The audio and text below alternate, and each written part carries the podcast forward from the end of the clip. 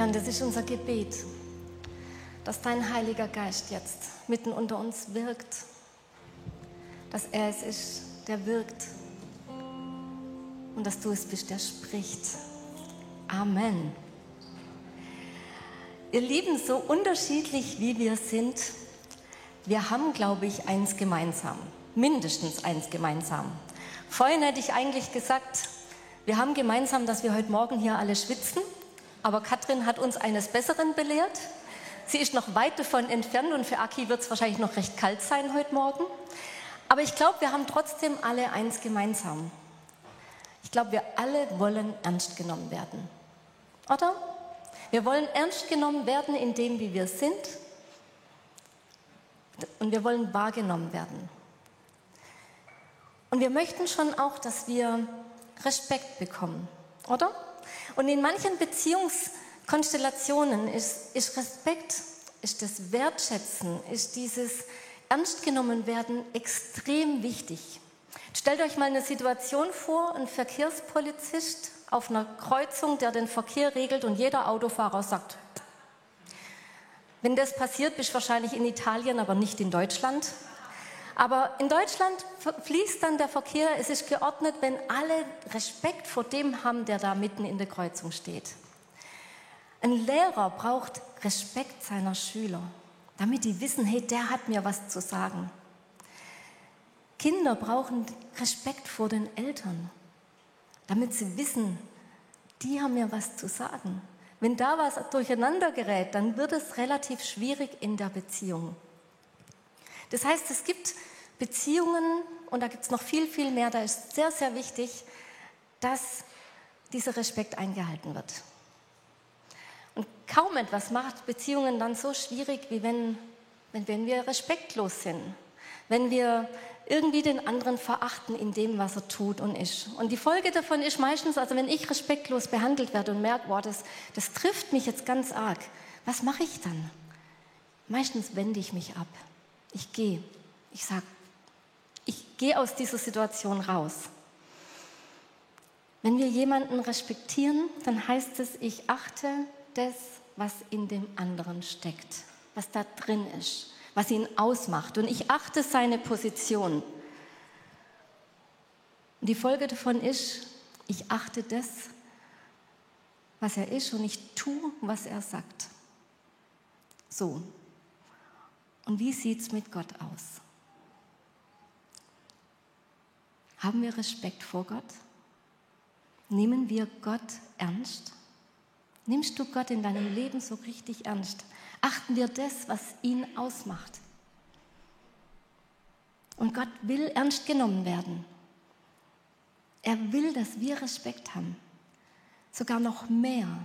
Er möchte, dass wir Ehrfurcht vor ihm haben. Und diese Predigt, die kommt zustande aus einer Situation von der Gemeindefreizeit. Wir waren auf der Gemeindefreizeit in Hochimst und wir hatten eine richtig gute Zeit. Also jeder, der nicht dabei war, ihr habt was verpasst. Aber wir hatten eine richtig gute Zeit und oft ist so ähm, bei solchen Sondersachen, man erlebt Gott, man ist da, man ist mittendrin und man nimmt auch irgendwie was mit. Und ich, wir hatten so eine Gebetszeit und ich habe dann, ich habe Gott gefragt, Gott, warum erleben wir dich so selten auch im ganz normalen Gemeindealltag? Warum gibt es dieses Meer nicht auch sonst? Und er hat gesagt, ihr fürchtet mich nicht. Und es hat mich, es hat mich erstmal vollkommen irritiert. Aber er hat gesagt, ihr, ihr fürchtet mich nicht. Mein, meine Gemeinde, mein Volk, und da sind nicht wir explizit als Gemeinde gemeint, aber Menschen haben es verloren, Gott zu fürchten. Und ich habe dann gedacht, als ich nach Hause kam, ich möchte mich mit dem Thema ausgiebig beschäftigen. Was heißt das überhaupt, Gottesfurcht? Was heißt es, Gott Respekt entgegenzubringen? Was heißt es, Gott zu fürchten? Wie würdest du jetzt erklären, wenn du Christ bist und jemand kommt zu dir und sagt, was bedeutet es denn Gottesfurcht? Was ist das? Was würdest du sagen? Und ich habe gemerkt, ich komme relativ schnell in Erklärungsnot. Und es ist wichtig, glaube ich, dass wir dieses Thema auch uns nochmal annehmen und aufgreifen, auch an so einem Morgen wie heute. Gottesfurcht, was für ein Bild steigt da bei dir auf? Manchmal sind da ganz negative Assoziationen dabei. Und als ich mich mit diesem Thema beschäftigt habe, das hat mich unfassbar fasziniert, dass ich gesehen habe, das ist ein Thema, das fängt ganz vorne in der Bibel an und es durchzieht die ganze Bibel bis nach hinten. Es gibt kaum ein Buch der Bibel, was dieses Thema auslässt, aber wir hören fast nichts drüber. Es ist schwer zu beschreiben, aber ich habe auch gesehen, als ich mich damit beschäftigt habe, kaum ein anderes Thema oder eigentlich kein anderes Thema ist mit so vielen Versprechungen und Verheißungen Gottes kombiniert, wie wenn er sagt, fürchtet nicht, habt Ehrfurcht, habt Furcht, dann das und das. Wenn ihr das mal lest, das, das würde heute Morgen unfassbar den Rahmen sprengen, wir würden heute Nachmittag noch zusammensitzen, wie viel damit verbunden ist, wenn wir es damit ernst machen. Und ich glaube, es ist an der Zeit, einfach mal zu sehen, was steckt in diesem Thema drin, weil der Prophet Jesaja sagt, Furcht des Herrn, das ist sein Schatz. Und ich glaube, es ist heute Morgen mal an der Zeit zu gucken, wo ist denn dieser Schatz? Und dazu möchte ich jetzt einfach nochmal beten.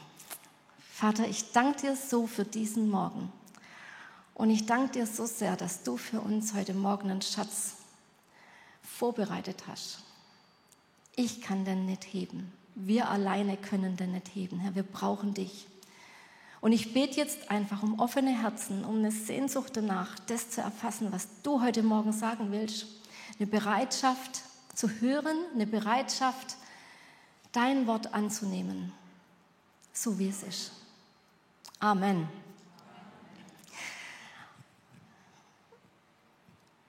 Ihr Lieben, eins ist wichtig an dem Morgen. Wenn ich jetzt den Fokus auf diesem Thema Furcht und Ehrfurcht und Ernst nehmen und alles hab, dann klinken wir die Liebe Gottes nicht aus. Wir klinken die Gnade Gottes nicht aus. Aber nur wenn wir beides zusammennehmen und wenn das in der Balance ist, wissen wir letztendlich, was Gott eigentlich von uns möchte. Also wenn wir jetzt darüber reden, was die Ehrfurcht vor Gott beinhaltet, habt immer im Hinterkopf, wir haben einen gnädigen Gott. Wir haben Gott, der nicht nur liebt, sondern der durch und durch Liebe ist. Das ist ganz arg wichtig. Und ich möchte gleich zu Beginn mit einem Missverständnis aufräumen, nämlich Furcht in dem Zusammenhang hat nichts mit Angst zu tun. Wir assoziieren gleich Angst. Wir müssen Angst haben vor Gott. Und das ist völliger Quatsch. Wir Menschen kennen ganz verschiedene Arten von Ängsten. Ich kenne gut die Angst vor Spinnen. Das ist, das ist mehr als nur irgendwas, also das ist wirklich eine Angst. Ich kenne Höhenangst. Ich kenne viele Ängste. Ihr kennt wahrscheinlich auch Ängste in eurem Leben. Klaustrophobie, Angst vor engen Räumen, was auch immer. Wir Menschen, wir haben Angst vor bestimmten Dingen. Es hat aber nichts mit der Furcht vor Gott zu tun. Es gibt auch, oder das, was das Thema beinhaltet, hat nichts mit religiöser Furcht zu tun. Und da ist in den letzten Jahrhunderten ganz viel schiefgegangen, dass ganz viel Angst geschürt worden ist. Du machst einen Fehler, Gottes Auge liegt auf dir und du landest in der Hölle. Da ist ganz viel Angst geschürt worden. Und auch das ist nicht. Was macht denn das, wenn, wenn wir Angst haben, vor einem Gott Fehler zu machen? Was passiert dann? Wir fangen an, eine Fassade aufzubauen. Wir fangen an, mehr zu spielen, als wir eigentlich sind. Es fängt eine, so eine fromme Heuchelei an. Man merkt es manchmal bei Menschen, die betreten ein Kirchengebäude und unter der Tür, das ist wie so, eine, wie so ein, wie heißt das, so ein, so ein, so, wenn man einen, einen Raum betritt und da ist oben so ein Luftzug und darunter geht man durch und dann ist man auf einmal völlig verändert. Die ändern beim Beten die Sprache und auf einmal total fromme Worte, die sie sonst gar nicht benutzen. Das ist letztendlich was, wo Gott gar nicht möchte. Gott möchte geehrt werden. Aber wir brauchen nicht mehr, mehr darstellen, als wir eigentlich sind. Er möchte, dass unser Glaube unser Herz erreicht. Das ist ihm wichtig aber nicht, dass wir aus irgendwelchen frommen Ängsten irgendwas tun. Gottesfurcht hat nichts mit Angst zu tun, weil sonst wären solche Sätze wie im 1. Johannes völlig, völliger Quatsch. Und da steht wirklich, Liebe ist frei von Angst. Ja, wenn Gottes vollkommene Liebe uns erfüllt, vertreibt sie sogar die Angst. Wer sich also fürchtet und vor der Strafe zittert, bei dem ist Gottes Liebe noch nicht zum Ziel gekommen. Und meine Erfahrung ist, die Bibel widerspricht sich in solchen Dingen nicht. Also kann es nicht sein, dass wir Angst vor Gott haben müssen und dann heißt es aber wieder, hab keine Angst. Das stimmt, wir brauchen keine Angst vor unserem Gott haben. Und trotzdem, dieser Begriff Furcht, er enthält oder er kommt aus dem Griechischen und das griechische Wort dafür ist Phobos. Und Phobos, wir kennen das, es ist unsere, unser Wort für Phobie. Wir haben das aber oftmals so ein bisschen krankhaft zugeordnet, hat aber mit diesem ursprünglichen Wort, mit dieser Furcht nichts zu tun. Und ich habe mir überlegt, wie kann ich das vielleicht so ein bisschen näher bringen? Und ich habe ja gerade schon gesagt, ich habe Angst vor Höhe. Und wenn wir uns jetzt mal vorstellen, ich weiß nicht, wer von euch vielleicht auch noch so ein bisschen Respekt vor Höhe hat, aber ich war mal ähm, in den Bergen äh, und ich habe ein Bild dabei, das aber nicht die Brücke ist, vor der ich stand, weil da hatte ich viel zu viel Respekt, um die noch zu fotografieren, aber ich habe mal ein ähnliches Bild rausgesucht. Und wenn ich vor so einer Brücke stehe, dann kriege ich schon so ein bisschen, da zieht es mir schon den Magen zusammen, oder? Und wenn ich dran denke, ich muss da jetzt einen Fuß draufsetzen und rübergehen, die ganz Furchtlosen, die sagen, kein Problem, die machen noch ein paar Putzelbäume da drauf. Kein Thema. Aber vielleicht kann man ein bisschen nachvollziehen, was in einem vorgehen kann, wenn man sich vor Höhe fürchtet. Und das Ding hier ist 100 Meter hoch. Da wird es einem ein bisschen flau. Und da wird, man, man, man kriegt einen Fokus. Als ich damals auf meine Brücke drauf bin, es war mir wurscht, was ich am nächsten Tag zum Mittagessen koche. Es war mir wurscht, dass gerade mein Handy klingelt. Ich hatte einen absoluten Fokus und eine Konzentration auf jeden Schritt auf dieser, auf, auf dieser Brücke. Und ein bisschen was, ein kleines bisschen was, zeigt uns das über die Furcht Gottes. Dass wir sagen, da schlottern uns schon die Knie, wenn Gott kommt. Da ist so eine Ehrfurcht da vor Gott dass, dass es uns zu kribbeln anfängt, dass sich ein bisschen was zusammenzieht. Ein Respekt, der mehr ist als nur respektieren. Das ist nur eine Brücke. Wie viel mehr Respekt sollten wir vor Gott haben? Gott ist so überwältigend groß, dass eine Handspanne von ihm unser Universum umfasst. Unser Universum, was wir nicht einmal erfassen können.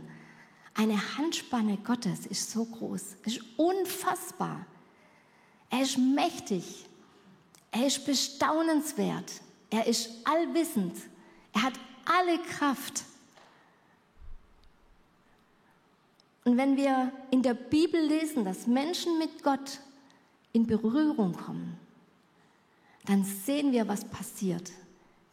Die fallen zu Boden. Da bleibt niemand aufrecht stehen und sagt, Gott, was ich dir schon immer mal sagen wollte. Die haben, die haben einen unfassbaren Respekt vor Gott. Und die haben gesehen, hey, da ist, da ist kein Kuschelgott. Da ist kein Gott, mit dem wir irgendwie so ein bisschen machen können, was uns gerade beliebt. Und ich habe mich mal so ein bisschen an der Definition versucht, was ist denn Gottesfurcht überhaupt? Ich glaube, das ist dieses ehrfürchtige, stehen vor dem allmächtigen Schöpfer. Einen tiefen Respekt, eine tiefe Ehrfurcht in der Hochachtung vor seiner Größe und vor seiner Autorität und in dem Wissen, wer er ist und wer ich bin. In einem tiefen Bewusstsein seiner Heiligkeit, seiner Allmacht, mit einem Fokus, wo ich weiß, es ist jetzt nichts anderes mehr wichtig als das. Und ich habe in der letzten Woche, als ich mich auch mit dem Thema beschäftigt habe, eine Geschichte in der Apostelgeschichte gelesen. Und manche von euch werden sie kennen. Und ich muss sagen, es ist eine Geschichte, die mich schon auch immer wieder zum Nachdenken und Fragen gebracht hat. Wir sind in einer Zeit, da ist die Kirche gewachsen ohne Ende. Es war Pfingsten, der Heilige Geist ist gekommen, die erste Gemeinde ist gegründet. Petrus hat die beste Predigt ever gehalten und 3000 Menschen sind zum Glauben gekommen. Unfassbar. Stellt euch das mal vor. 3000 Menschen zum Glauben. Eine unfassbare Menge, selbst für Jerusalem. Alle haben sich taufen lassen. Die ersten Gemeinden wurden gegründet. Und dann heißt es aber, über jedermann kam Furcht. Über jedermann kam Furcht und viele Wunder und Zeichen geschahen durch die Apostel. Und ich habe dann schon gedacht, da gibt es einen Zusammenhang zwischen dieser Furcht und dass Gott was tut. Und Gott tut was und wir haben wieder Furcht. Und wir haben Furcht und Gott tut was. Das ist wie so eine, so eine Schleife. Es war, der hat so unfassbare Wunder getan, dass sogar über die Apostel solche Kräfte ausgegangen sind. Petrus ist an Kranken vorbeigegangen und nur wenn der Schatten von Petrus die Kranken erreicht hat, wurden die geheilt. Es, es, ist, es ist krass, unvorstellbar fast und trotzdem wahr. Sonst würde es da nicht drinstehen. Und über alle kam Phobos. Die Menschen hatten Respekt. Und daraufhin haben sie all ihren Besitz verkauft, all ihren Besitz unter den Bedürftigen verteilt. Die haben sich jeden Tag getroffen, die haben beständig sich zur Lehre getroffen, zum Brotbrechen, zum Abendmahl. Das war was ganz anderes wie heute. Die haben sich zum Essen getroffen, die haben Gemeinschaft gehabt. Und sie hörten nicht auf, Gott zu loben. Und jeden Tag fügte der Herr neue Menschen hinzu, die gerettet wurden. Eigentlich das, was wir uns von Herzen wünschen. Jeder Gemeindebauer denkt, boah, ja, das wäre richtig gut. Das ist eine Gemeinde nach Gottes Herz. Und dann geschah aber was. Da gab es ein Ehepaar und die haben gedacht, naja, eigentlich eine ganz gute Idee, aber die haben auch all ihren Besitz verkauft, aber alles zu geben, ich weiß nicht. Hananias und Sapphira heißen die zwei. Und die haben quasi dann alles verkauft, ihren kompletten Besitz, haben aber nur einen Teil in die Gemeinde gegeben. Und dann war Petrus da, der hat sie durchschaut. Der hat gesagt, Hananias, warum hast du es zugelassen, dass der Satan von dir Besitz ergreift? Warum hast du den Heiligen Geist belogen und einen Teil des Geldes unterschlagen?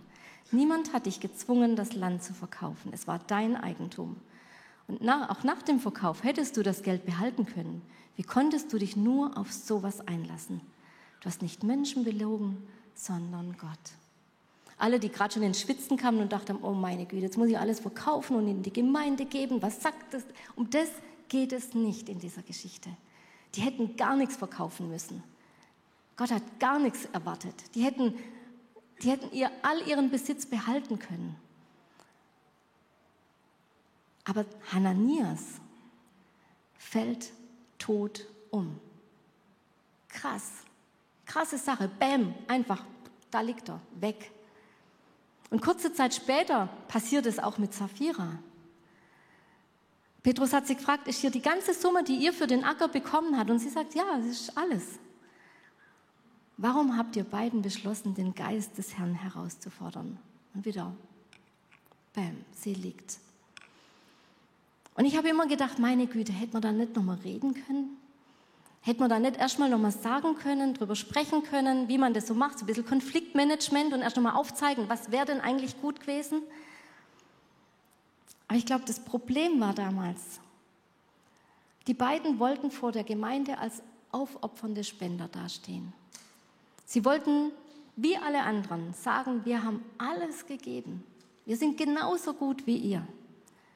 Aber dann haben sie doch nicht alles reingegeben, sondern sich mit einem Teil des Geldes sich gegen Not noch absichern wollen. Das heißt, sie haben Gott nicht ernst genommen. Sie haben nicht darauf vertraut, dass Gott sie versorgen wird und sie haben nach außen hin so getan, als würden sie total fromm sein. Fromme Heuchelei. Das wird nicht geehrt. Und das Schlimme in dem Fall war, es war die erste Gemeinde. Der Heilige Geist hat gewirkt ohne Ende. Der war präsent, der war da. Und Satan wurde da einfach die Tür aufgemacht. In Hananias war noch was, was ihn davon abgehalten hat, Gott voll und ganz zu vertrauen. Und bei dieser ersten Gemeinde, in dieser Situation, hat Gott gesagt, so geht's nicht. Das ist nicht so, wie ich mir, wie ich mir es vorstelle. Und wenn Satan Raum in Herzen nimmt, dann nennt man das Sünde. Sünde heißt letztendlich unterm Strich, ich nehme Gott nicht ernst. Das fing bei Adam und Eva an. Sie haben dieser Schlange mehr geglaubt als Gott und haben Gott nicht ernst genommen. Gott hat gesagt, ihr werdet sterben, wenn ihr von diesem Baum esst. Das haben sie nicht ernst genommen, sonst hätten sie es nicht gemacht. Und sie hatten damit ihr Leben aufs Spiel gesetzt und letztendlich auch ihr Leben im Paradies verloren. Und damals hat so alles seinen Lauf genommen. Menschen sind Gott gegenüber respektlos, sie missachten ihn, sie missachten das, was er sagt. Und ganz wichtig an der Stelle ist, ihr Lieben, wir alle, wir alle machen Fehler. Wir alle gehen fehl jeden Tag. Zumindest kann ich das von mir sagen. Ich weiß nicht, wie es bei euch ist, aber ich mache Fehler. Ich verletze Menschen.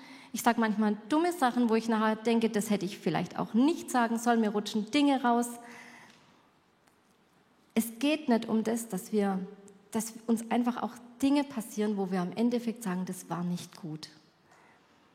Aber was wir tun sollten, ist einen Respekt davor zu erlangen, was Gott möchte und das ernst nehmen.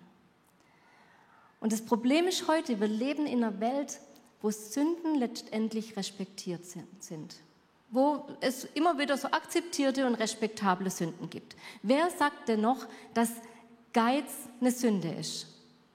Ist es nicht. Geiz ist geil. Wer sagt denn, dass Neid eine Sünde ist? Oder eine Verurteilung von Menschen, von meinen Mitmenschen, ein, ein, über einen anderen urteilen? Wer sagt denn heute noch, dass das eine Sünde ist? Aber das schleicht sich so ein, auch in unser Leben. Aber wenn wir Gott ernst nehmen, dann merken wir, da ist was, was ihm nicht gefällt. Und egal, was man davon nennt, nimmt, ob es jetzt Stolz ist, ob es Geiz ist, ob es Verurteilung ist, was auch immer. Wir haben immer Argumente, dass es richtig ist. Wir haben immer Argumente zu sparen, sehr sparsam zu sein. Wir haben immer Argumente, dass der andere falsch ist und dass unser Urteil über ihn richtig ist. Wir haben immer Argumente für das, wo wir denken, wir sind richtig. Manche Menschen leben auch mit so Gewohnheitssünden. Gewohnheitssünden heißt, eigentlich weiß ich, dass was falsch ist, aber es kommt immer wieder hoch, so bin ich eben.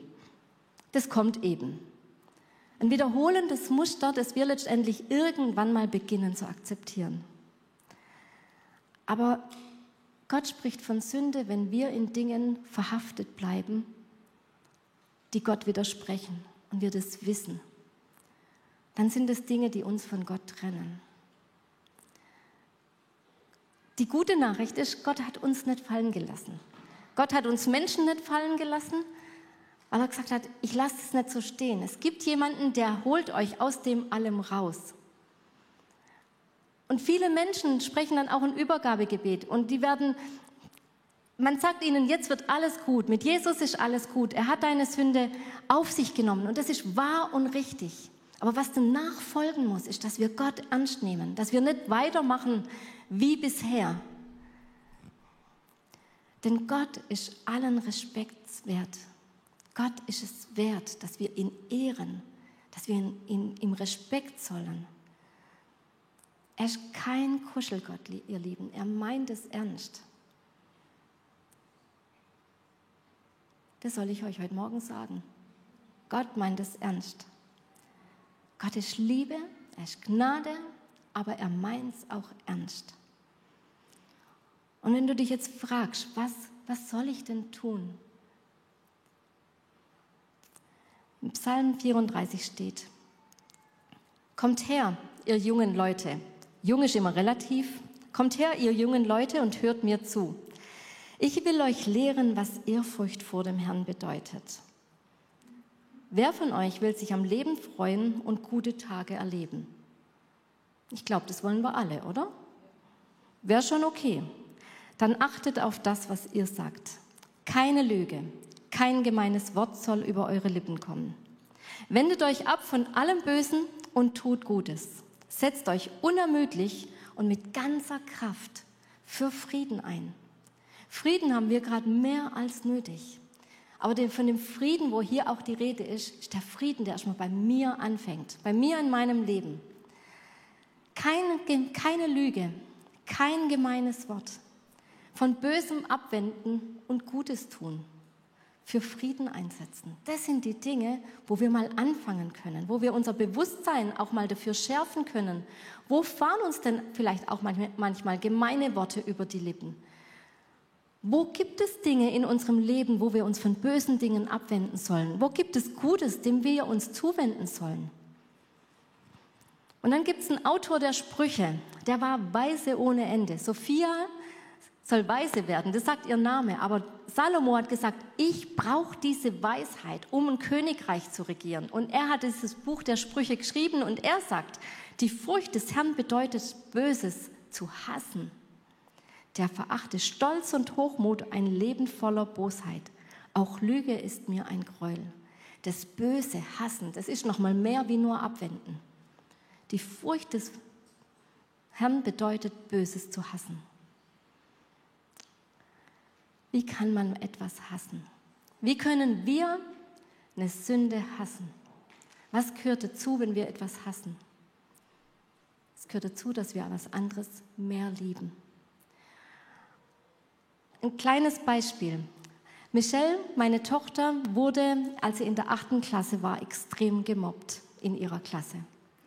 Zuvor war Mobbing für, was für mich, was ich schon immer zutiefst verabscheut habe gedacht, es kann nicht sein, dass andere sich zusammentun und jemand anders unterdrücken. Ich habe es verabscheut. Ich habe ich hab versucht, immer was dagegen zu tun. Aber wisst ihr, wann ich es angefangen habe, richtig zu hassen? Als Michelle betroffen war. Und warum? Weil ich sie geliebt habe. Nicht nur habe, ich liebe sie immer noch. Aber weil ich sie liebe. Liebe auf der einen Seite lässt uns andere Dinge hassen. Das heißt, je mehr wir Gott lieben, umso mehr werden wir imstande sein, Sünde zu hassen. Das zu hassen, was uns von ihm trennt. Das heißt, wenn du Dinge in deinem Leben anfangen willst zu hassen, weil sie nicht gut tun, weil sie dich von Gott trennen, dann wäre ein Weg, Gott mehr zu lieben, mehr Respekt entgegenzubringen, mehr zu ehren. Und das ist extrem wichtig und es braucht jedes Mal, glaube ich, wieder von neuem so eine Entscheidung, zu sagen, ich will mich von Dingen abwenden, ich will mich Gutem zuwenden und ich will Böses hassen, weil ich Gott liebe. Als ich Christ geworden bin, vor vielen Jahren, fast 20 Jahre ist es jetzt her, da dachte ich, alles ist gut, alles ist prima. Ich bin jeden Sonntag in die Gemeinde gegangen. Ich habe relativ schnell einen Dienst gehabt, in dem ich dann bin. Ich habe keinen Gottesdienst verpasst. Ich war in die Gemeinde integriert. Aber ich habe gemerkt, es fehlt irgendwas. Es fehlt was für mich so sehr Elementares, aber ich wusste nicht, was es ist. Ich habe immer mal wieder die Bibel gelesen, habe nicht so viel davon verstanden, aber ich habe sie immer mal wieder in die Hand genommen. Und irgendwann habe ich eine Entscheidung getroffen, nach einiger Zeit. Und ich habe gesagt, Gott, ich möchte dir jeden Tag eine Zeit geben, die nur dir gehört. Ich möchte jeden Tag eine Zeit haben, die ich mit dir verbringe. Mit der darfst du tun, was du willst. Und ich habe angefangen, regelmäßig Bibel zu lesen. Und dann nach einiger Zeit habe ich gesagt, okay, ich möchte meine Arbeitszeit reduzieren. Ist jetzt nur mein Beispiel. Ich möchte euch nur eins verdeutlichen. Und ich habe meine Arbeitszeit um einen Tag pro Woche reduziert. Und ich habe gesagt, Gott, Freitag ist der Tag, der dir gehört. Damit darfst du machen, was du willst. Und ich habe gemerkt, wie es mein Leben vollkommen verändert hat, weil ich mehr Zeit mit ihm verbracht habe weil ich ihn besser kennengelernt habe, weil ich gewusst habe, was ist eigentlich sein Wille, was, will, was möchte er eigentlich tun, wer ist er überhaupt. Und wenn wir jemandem Respekt entgegenbringen wollen, dann müssen wir ihn kennen. Dann müssen wir wissen, wer er ist. Wie soll das sonst funktionieren? Wenn ich jemand ernst nehmen will, dann muss ich ihn kennen. Und es ist was anderes, wenn ich euch heute Morgen von so einer Brücke erzähle oder ob ihr selber an so einer Brücke steht. Und ich glaube, es ist für manchen dran, mal vor Gott hinzustehen, zu sagen, hier bin ich, ich möchte Zeit mit dir verbringen. Ich möchte Gott neu kennenlernen. Kennenlernen können wir ihn nur, wenn wir Zeit mit ihm verbringen und wenn wir in seinem Wort lesen, das uns verändern wird und wo uns aufzeigt, was richtig und was falsch ist. Und ich kenne einige Menschen Und zu denen habe ich für längere Zeit auch gehört. Für die ist irgendwie das geistliche Leben wie so ein Selbstbedienungsbuffet. Man nimmt sich, was einem schmeckt und was einem nicht so schmeckt, das lässt man schön liegen. Ich nehme Dinge aus einer Predigt, die mir schmecken und wenn sie mir nicht gefallen hat, da gehe ich vielleicht zu Hause an den Stream und gucke eine andere, die mir besser schmeckt. Ich nehme das aus der Bibel raus, was mir schmeckt und was mir nicht so schmeckt, da blätter ich schnell weiter. Aber so funktioniert es nicht. Gott will ernst genommen werden in dem, was er sagt. Die Gefahr, wenn ich mir nur Dinge nehme, die mir schmecken, ist, dass ich mir ein Gottesbild zusammenschuster, was vollkommen verbogen ist und was an der Realität vorbeigeht. Die Bibel fordert uns raus. Jeden Tag neu. Wenn ich in ihr lese, sie fordert mich raus. Die Frage ist nur, nehmen wir sie ernst? Nehmen wir das ernst, was Gott sagt?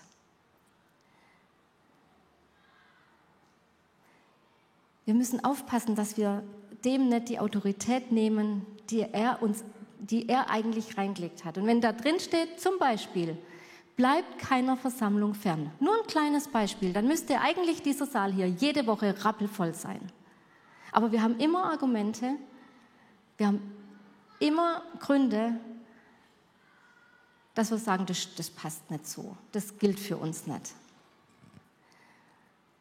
Aber Gott will, dass wir ihn ernst nehmen. Gott möchte, dass wir das, was er sagt, ernst nehmen. Und was wäre, wenn das, was wir eigentlich uns nach so sehr sehnen, nämlich dass Wunder mitten unter uns passieren, wenn das größte Wunder wäre, dass erstmal Veränderung in uns geschieht. Dass wir erstmal zu dem werden, wie Gott sich uns vorstellt. Das wäre wahrscheinlich das noch größere Wunder. Und mit einer letzten Geschichte, die uns nochmal weit zurückführt ins Alte Testament, möchte ich schließen. Wisst ihr, wer als allererstes Freund Gottes genannt wurde? Abraham. Abraham war der Erste, der Freund Gottes genannt wurde. Er und seine Frau waren jahrelang kinderlos. Die haben jahrelang darauf gewartet, dass sie ein Kind bekommen. Aber es war eine Verheißung über ihrem Leben. Und die Verheißung war, ihr werdet kinderreich sein, mehr als Sterne am Himmel sind. Und viele, viele, viele Jahre später haben sie einen Sohn bekommen. Dieser Sohn hieß Isaak. Und eines Tages, Isaak war ein kleiner Junge, da gab Gott Abraham eine Anweisung, die uns die Haare zu Berge stehen lässt. Der sagt, nimm deinen Sohn, geh zu diesem Berg und opfere mir deinen Sohn. Geh und opfere ihn. Und Abraham tut's. Er geht los. Drei Tage lang ist er unterwegs. Drei Tage lang, wo der kleine Junge wahrscheinlich immer mal wieder zu ihm sagt, Papa, wo gehen wir denn hin? Papa, was machen wir denn da? Er hat sich von seiner Frau Sarah verabschiedet, in dem Wissen, es kann sein, dass ich meinen Sohn immer nach Hause bringe. Und ich denke mir bei solchen Geschichten dann immer gleich, Abraham, was hättest du zu deiner Frau gesagt, wenn du ohne Sohn heimgekommen wärst? Auf den, den ihr jahrelang gewartet habt. Dein Augapfel, dein allerliebstes. Und sie sind losgegangen. Und dann lässt er seine Bediensteten zurück, die ihn begleitet haben, und sagt, wir gehen zu diesem Berg, um anzubeten. Was ist in diesem alten, betagten Herrn vorgegangen, als er da auf diesem Berg war und das Feuerholz gesammelt hat mit seinem Sohn? Der fragt, was tun wir hier? Und dann nimmt er seinen Sohn und legt ihn auf diesen Altar und er hebt ein Messer hoch. Und im letzten Moment kommt eine Stimme, die sagt, lege deine Hand nicht an den Knaben und tue ihm gar nichts. Denn nun weiß ich, dass du Gott fürchtest, weil du deinen einzigen Sohn nicht verschont hast, um meinetwillen. Abraham hatte einen solchen Respekt vor Gott, dass es sein Liebstes gab. Und Gott nannte ihn Freund. Jetzt weiß ich, dass du Gott fürchtest.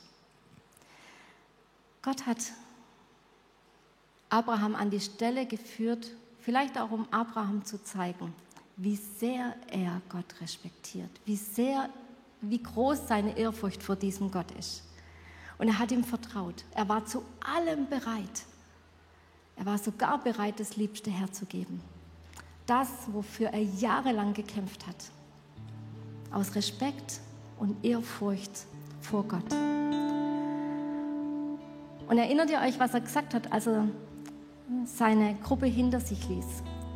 Wir gehen zu diesem Berg, um anzubeten. Und ich glaube, die höchste Form von Respekt gegenüber Gott ist Anbetung.